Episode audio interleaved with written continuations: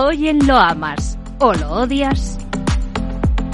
No es ningún secreto que el sector defensa ha despertado el apetito de los inversores en un contexto de geopolítica agitado por la creciente tensión en Oriente Medio o la guerra entre Rusia y Ucrania. Esta semana, Bank of America manifestaba su confianza en Indra al reiterar su consejo de compra sobre sus acciones y un precio objetivo de 21,5 euros. Su reciente acuerdo con Lock Martin para colaborar en materia de defensa suma atractivo a los títulos eh, del valor español que hasta la fecha mantiene el liderazgo como la compañía más alcista del IBEX 35 en lo que llevamos de 2024. Algo más desapercibido ha pasado la posición que ha tomado ING en el accionariado de la compañía del 6,9% de su capital, aunque no para los analistas. En un principio, el movimiento fue catalogado por los expertos como simple intermediario para otro inversor, al igual que Telefónica y STC, pero se ha confirmado que ING ha aflorado esa participación en Indra porque Sapa Plasencia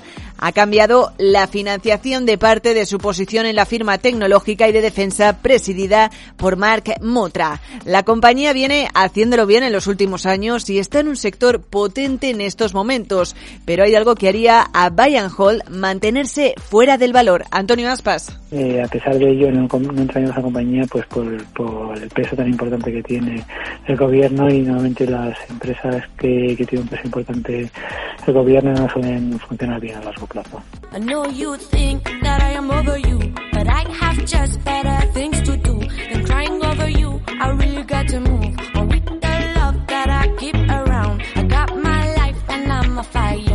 Indra está en máximos desde 2011 y sería una buena opción para el director de inversiones de Atele Capital, Ignacio Cantos, al igual que muchos de los valores que se encuentran en el sector de la defensa. Se ve que los valores de defensa, ya no solo Indra, sino en general los valores de defensa europeos, que no son tantos, están teniendo un comportamiento bastante bueno en los últimos 6, 8, 10 meses, ¿no? Con lo cual yo creo que está acompañando esa ola de, de, de valores de defensa más cuando se va a centrar en ello.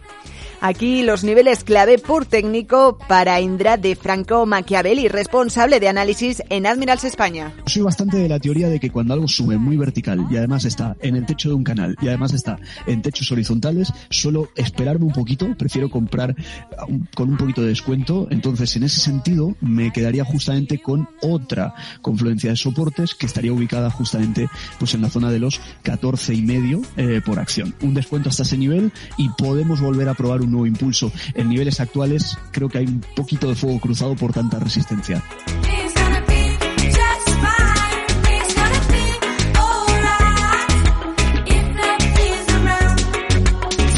Hasta ahora lo de Indra parece ser clarísimamente una más en este examen de los analistas, un valor a tener en cuenta de cara a futuras inversiones también para Juan Esteve, director de inversiones de Cow Markets y Zona Value.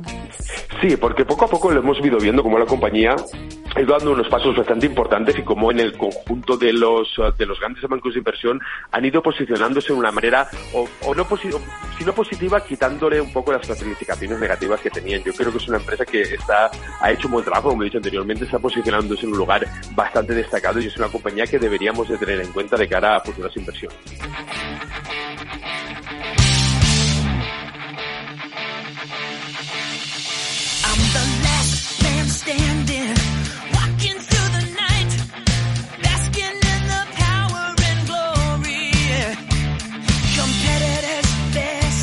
La compañía resultaba más atractiva para algunos expertos unos meses atrás, cuando lo único que la lastraba eran los asuntos políticos que se ceñían en torno a ella. Ahora el valor está algo más caro y a no ser que se cumplan los rumores sobre la separación del negocio de Minsight y de defensa, puede costar volver a ver otro empujón para José Lizán, gestor en Cuadriga. Así que creo que un poco si hay anuncios en esa línea de separar ambos negocios y, y, centrar la compañía muy probablemente con el Estado inmerso en la parte de defensa, pues muy probablemente tenga, tenga ese catalizador que le falta para hacer el último impulso y cerrar el gas definitivo con, el, con los comparables europeos.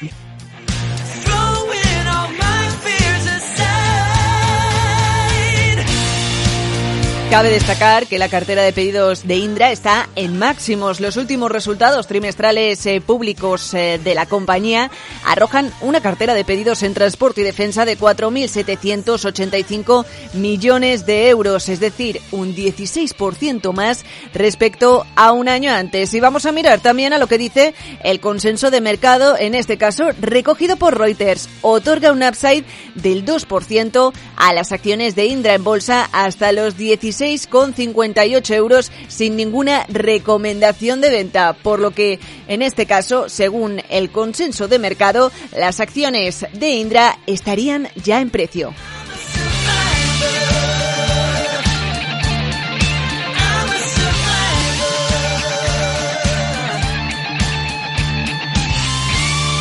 ¿Lo amas o lo odias?